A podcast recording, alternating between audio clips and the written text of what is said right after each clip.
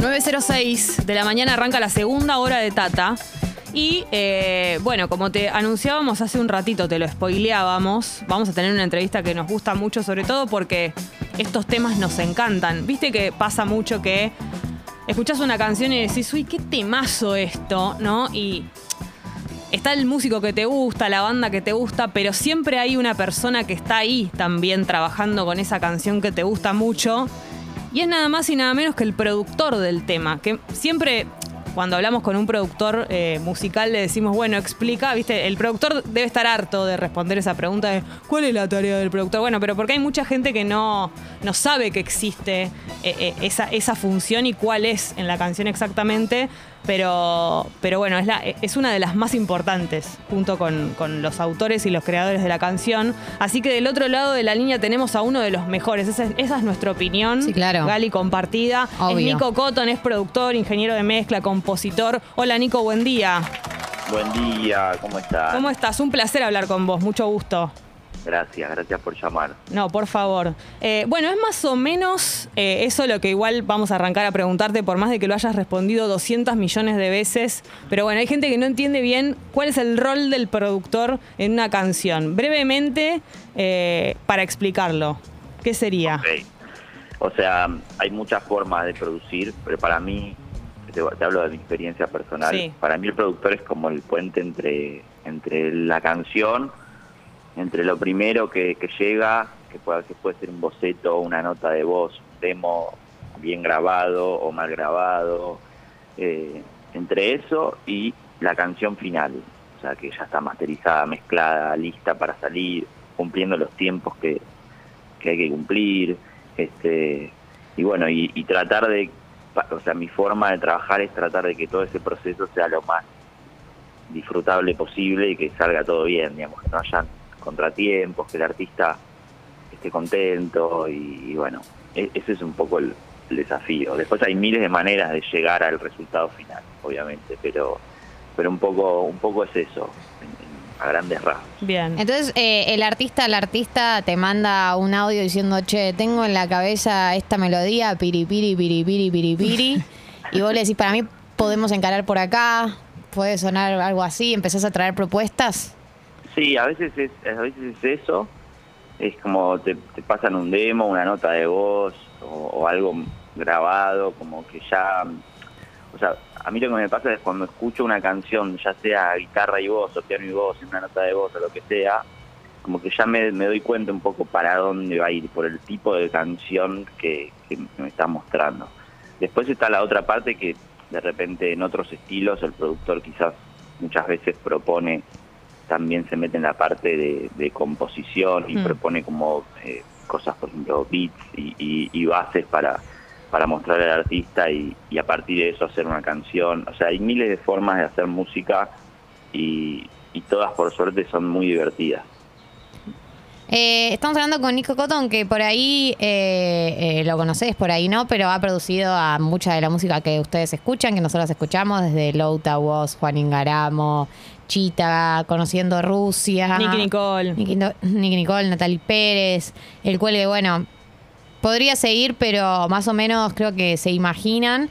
Eh, yo una de las cosas que, que pensaba es, eh, tenés un rol que es un rol re específico dentro de la música y que por ahí eh, mucha gente que se vincula con el mundo musical dice directo, bueno, yo quiero ser cantante, quiero ser eh, parte de una banda, quiero tener ese rol que es como el más, el de, mayor exposición. Eh, ¿Vos no, no tenés ese, ese deseo o de alguna manera eh, ya lo sentís, te sentís parte por el rol que tenés? ¿O ¿Algún en el momento dudaste de hacer, decir, bueno, chau, me lanzo yo?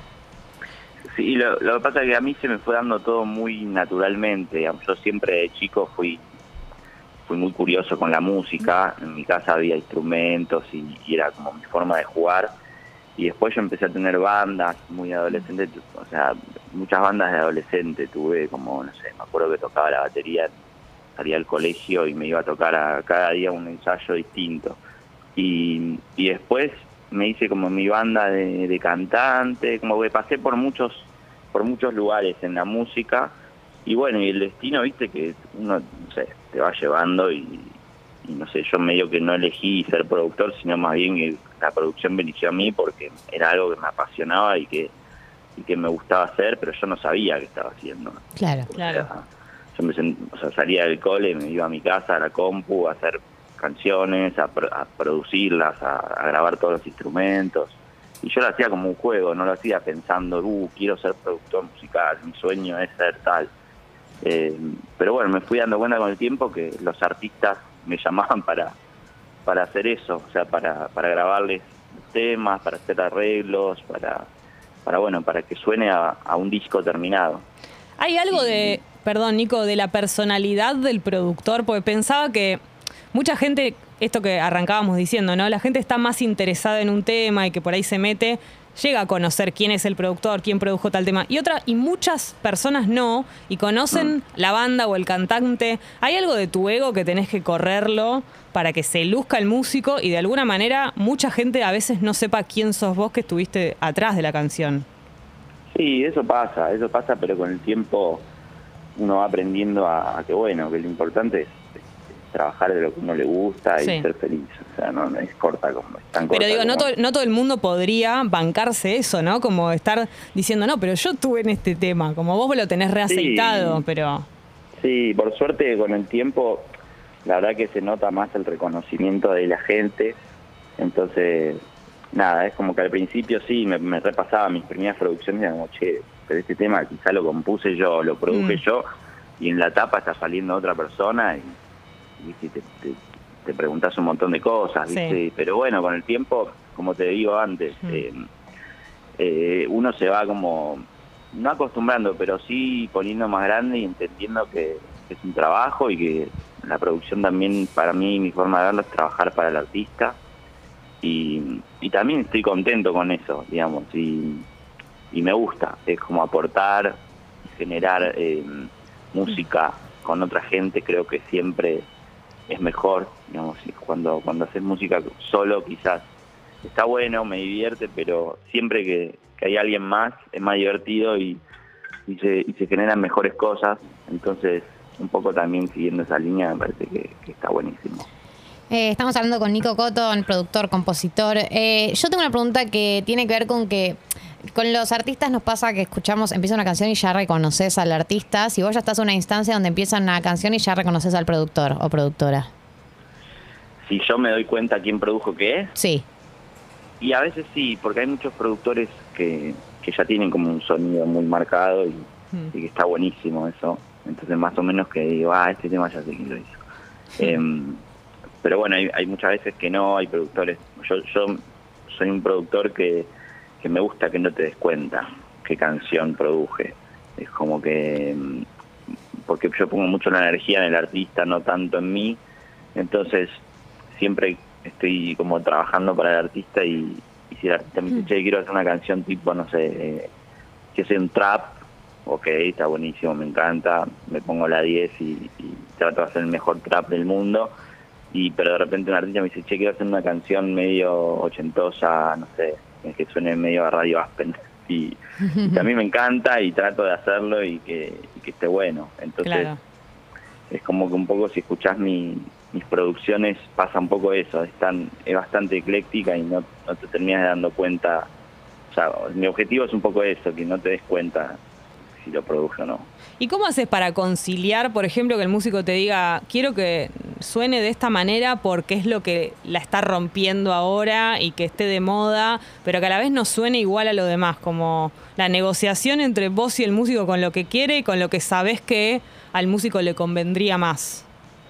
Sí, por lo general eso no me pasa porque por suerte ahora estoy trabajando con, con artistas que, que, bueno, quizás ya tienen un recorrido o, o que no están pensando en la moda, Sí. están pensando más en el arte y en la música y en, transmitir también su, su flash, digamos, no no no algo que esté porque esté de moda hacerlo. Eh, pero sí, cuando me dicen eso, por lo general yo como que trato de romperlos y decirle, mira, no, la moda no, a nosotros nos tiene que importar, tratemos de conectar con, con tu música y hagamos algo que sea verdadero a lo que a lo que vos querés, eh, orgánico a, a tu a tu a tu vida, digamos, porque de repente no sé, viene un artista, mm, yo qué sé, un artista que siempre hizo baladas y que siempre hizo pop y de repente dice, no, ahora quiero hacer trap. Yo le decía, no, flaco, no. Claro. o flaca, escúchame, no, no.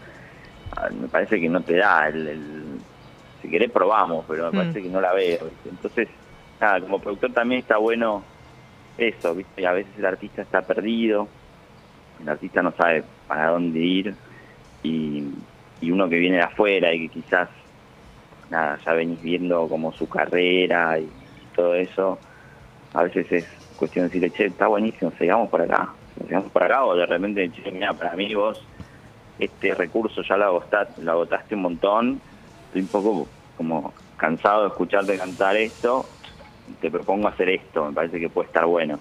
Claro. Eh, y eso también es válido cuando, obviamente, siempre y cuando el artista esté de acuerdo.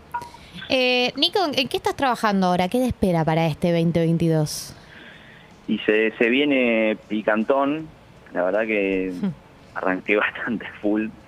Y como para mí, yo siempre digo lo mismo que los años no terminan, es como que siguen, ¿viste? Siguen. Fin de año, primero descanso y después sigo trabajando. Pero, mm, pero nada, estoy haciendo varios proyectos que me gustan mucho, por suerte, y no sé si los puedo contar, pero... ¿Alguno adelanta? Algún alguito, algo. alguito. Eh, el, el disco de Casu, estamos haciendo el disco de Casu. Increíble. Sí, que es una genia, que la amo, es más. Vos hiciste, eh, produjiste el tema del reino, ¿no?